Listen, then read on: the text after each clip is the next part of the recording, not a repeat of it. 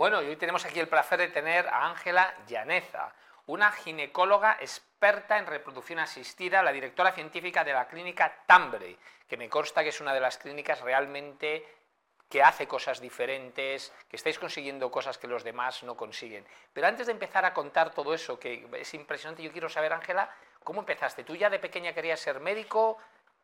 ¿Querías ser ginecóloga? ¿Fue una casualidad? ¿Qué pasó? Evité mi destino de ser médico porque vengo de una familia de médicos y siempre estuve buscando una escapatoria, ahora hago económicas, arquitectura, derecho y al final la medicina fue como una realidad que se materializó. Y una vez empecé medicina apareció enseguida la ginecología como un modo de cuidar integralmente de la mujer a lo largo de todas las fases de su vida. Y luego, en cuanto empecé ginecología, apareció la reproducción asistida como una revolución. Y ya casi son 10 años dedicándome a este campo que es fascinante. Y seguro que eres buena, porque yo también vengo de familia de médicos y yo iba para médico, ¿eh? ¿Ah, y al sí? final me cambié a ingeniero, pero bueno, me escapé ahí por los pelos, pero además es una profesión que de verdad yo admiro, además es muy compleja, la gente no sabe, son seis años más, corrígeme, tres años de especialización. Cuatro o cinco. Cuatro o cinco, o sea, es decir, son diez años, Sí. o sea, es más del doble de cualquier carrera, además es dura, porque yo recuerdo cuando estudié bioquímica en la carrera, era dura y además es complejo, es algo que es muy difícil de, de entender, que no es algo tan sencillo, y la gente que verdaderamente tenéis pasión en esto se nota. Cuéntame, ¿qué hacéis en la clínica Tambre que sea distinto? Pues mira, en la clínica Tambre eh, para nosotros es fundamental tener un trato individualizado del paciente. Nosotros tenemos pacientes, no tenemos clientes.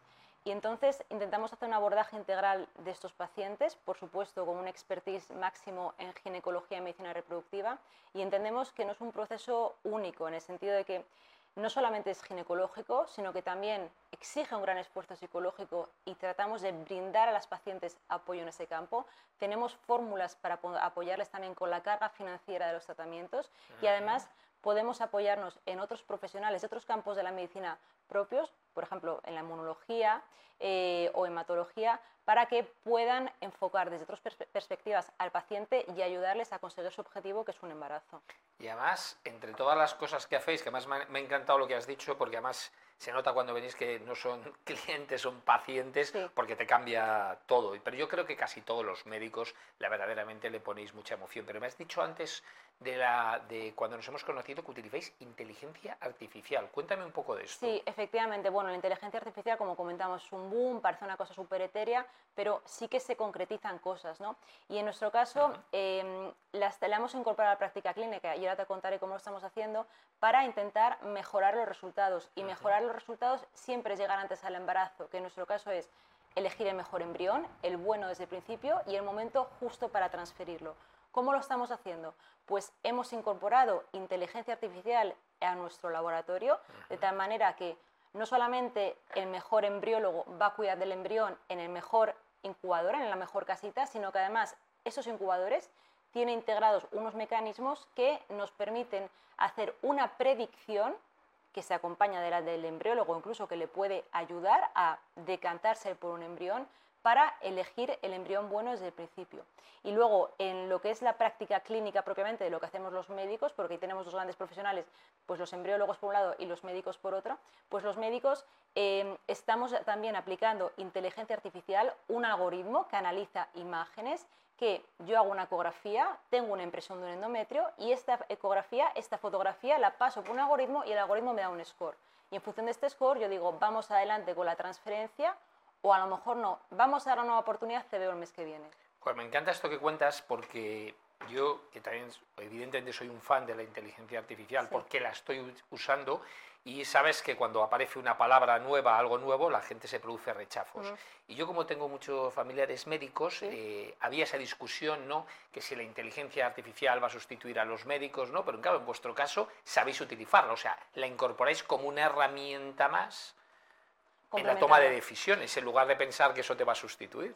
Yo creo que es que la inteligencia artificial a día de hoy hay que, ver, hay que verla así, es decir, a lo mejor eh, nos evita tareas rutinarias, pues con los chatbots de, conver- de conversación, o a lo mejor mejora, podemos analizar más imágenes, pero esto, la medicina con muchas requiere un trato humano y el paciente está contigo porque le ayudes a llegar a resultados de luego, pero porque le acompañes humanamente y ningún robot a día de hoy, ni pienso en el No, no. futuro, va a sustituirnos. Tú sabes mi famosa frase, digo, el marketing no es el one to one, es el Juan to Juan. O sea, mucha gente que habla de tal, los software para atraer clientes para luego maltratarlos. Las personas es clave. Pero me gusta esto que cuentas porque es un debate que yo tengo muchas veces con abogados y tal, pero tengo también con médicos, ¿no? De que la gente, si es bueno la interpretación, porque al final el médico tenéis también una intuición, que la intuición es algo maravilloso, o sea, es algo que está en tu tálamo, que está grabado de todas las cosas que te han pasado, claro, es la experiencia. Sí. Claro, y tenéis una experiencia y esa intuición que tenéis ese ojo que un software no lo va a hacer.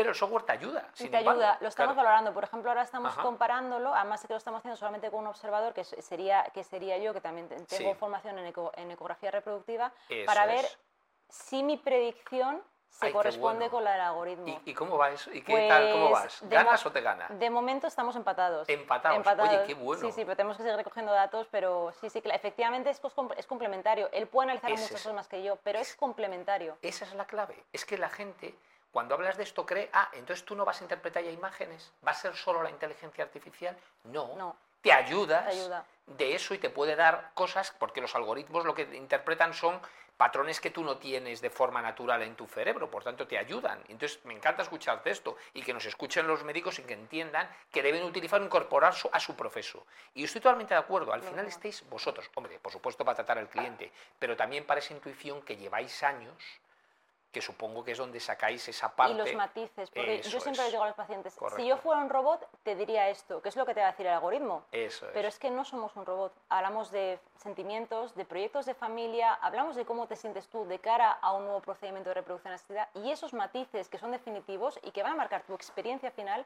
no los puede analizar un Y te hacen una pregunta te la han hecho 30.000 veces. o sea, es decir, habrá cosas evidentemente naturales que impiden, pero ¿cuánto hay de psicología? O sea, ¿cuánto puede afectar el estrés de las personas para no quedarse? Porque es un boom o es una teoría mía o, me parece que lo escucho más que ahora cada vez la gente le cuesta más quedarse embarazado. A ver, si pensamos a grandes rasgos en una situación de estrés, si pensamos en el Homo sapiens a nivel evolutivo, en el estrés lo último es reproducirse, lo primero es la supervivencia. Pero a mí este tema, visto que falta muchísima evidencia científica, me gusta cogerlo con pinzas porque al final, ¿sabes qué pasa? Que todos estamos estresados. Es estresante vivir aquí. Y decir que por eso no te quedas embarazado es muy complicado. Lo que sí que está claro es que ese componente emocional de estrés puede limitar las opciones de un paciente porque el agobio, el no poder más, el yo me bajo del carro, es lo que va a decir que a lo mejor dejes un tratamiento y no sigas intentándolo. Y un factor clave para alcanzar el éxito es saber, el que te estés en buenas manos, que te sientas acompañado, los, que sigas los tratamientos como, como se te recomienda, pero además a veces que no lo dejes. ¿Por qué? Porque son tratamientos muchas veces ineficientes. Necesitamos muchos tratamientos, transferir muchos embriones para llegar y poder garantizar un embarazo. ¿Qué es lo que pasa con la naturaleza? O sea, la especie humana es súper ineficiente a nivel reproductivo. Entonces, si una paciente dice, tiro la toalla, no puedo más, esto está acabando con mi vida, pues a lo mejor no se hace la transferencia del embrión que le va a permitir quedarse embarazada. Entonces, ahí sí. Y es donde tenemos que intentar mejorar la evidencia de los pacientes pues, con un acompañamiento cuidadoso, etcétera, pero también intentando ofrecer toda la tecnología, incluyendo la inteligencia artificial, que ya empieza a ser una realidad, para llegar antes a ese embarazo y que el paciente no se queme y lo deje. Oye, ¿has calculado cuántos hijos tienes por ahí? Porque claro, es que tienes que ser, ¿a cuánta gente tú has ayudado? Mucha, incontable, incontable, pero es trabajo de equipo. Es que siempre trabajo de equipo. Desde que entran por la puerta, eh, se les recibe con una sonrisa en recepción, siguen, se les acompaña. En análisis clínicos les quitamos la tensión de esta, este desembarazo, esta beta espera los próximos 15 días, venga que va a ir bien. O sea, es trabajo en equipo. Pero muchos, muchos, ya muchos años y muchos tratamientos. sí. Me acuerdo de muchos, sí. Claro, tiene que ser precioso y a la vez también duro, supongo. Es duro es duro sobre todo porque tú no le puedes decir a un paciente, no hay, una, no hay un resultado intermedio, o hay embarazo o no hay embarazo. No voy nosotros no podemos mejorar la calidad de vida. Es decir, un traumatólogo a lo mejor te rompes un cruzado, tienes una lesión, no puedes volver a jugar de fútbol, pero tu día a día lo puedes hacer. Pero nosotros o hay embarazo o no, lo hay. Claro.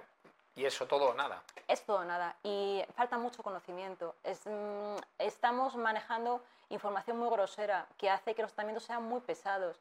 Entonces ahí tenemos que poner todo, todo nuestro esfuerzo e inversión también desde, desde las clínicas para mejorar en el desarrollo tecnológico y poder llegar antes al, al embarazo y que no tengamos tantas frustraciones. Oye, con tu experiencia de vida, cuéntame anécdotas o cosas que recuerdes. Anécdotas, tengo... tengo claro, tienes muchísimas, claro. Tengo, tengo muchas, pero yo con lo que me quedo siempre es... Em, siempre me quedo con la primera, cuando me traen a los niños y ellos se acuerdan se acuerdan de todo, o sea, se acuerdan de todo el proceso, pero también, Sí. eh, y la felicidad de traer al niño, y también ahí ves un poco la, resilien- la resiliencia de la gente, ¿no? Porque se acuerdan de que han tenido que trabajar mucho, se acuerdan, pero muchas veces todo lo mar- malo, lo- la- el negativo, la llamada, decirle, eh, lo siento mucho, María, esta vez la beta ha sido negativa, vamos a por ello, seguimos.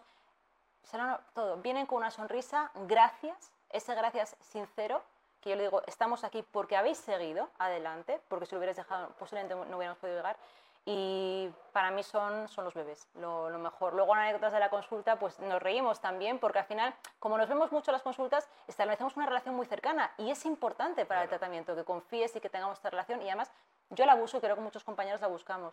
Entonces, muchas veces nos reímos. ¿Y te acuerdas de aquel día que me hiciste la ecografía y me dijiste que el endometrio estaba feísimo y me cancelaste? Y aquel día que me dijiste que estaba bonito. O que... entonces, sí, pero los niños es lo mejor de todo. Qué bien, qué Sí. bonito. Oye, pues enhorabuena porque realmente da gusto ver personas que le dedicáis a ayudar a los demás. Me ha encantado lo que has contado, que hacéis cosas distintas. Fíjate que te has ido más al lado humano que a nada, que eso es realmente lo que estoy totalmente de acuerdo contigo. O sea, nunca una, ninguna máquina ni ningún software va a sustituir a las personas. Sin embargo, las personas inteligentes van a utilizar la tecnología en su favor para mejorar procedimientos, porque al final hay unos procedimientos y hay unas probabilidades que evidentemente puedes mejorar, pero la clave está a la persona. O sea, decir, no me extraña que tengáis tanto éxito en la clínica Tambre y que os vaya tan bien. Muchas gracias y muchas gracias por habernos tenido aquí hoy. Pues nada, un placer de verdad, porque tener a gente como vosotras es lo que aporta valor. Muchas gracias. Muchas gracias.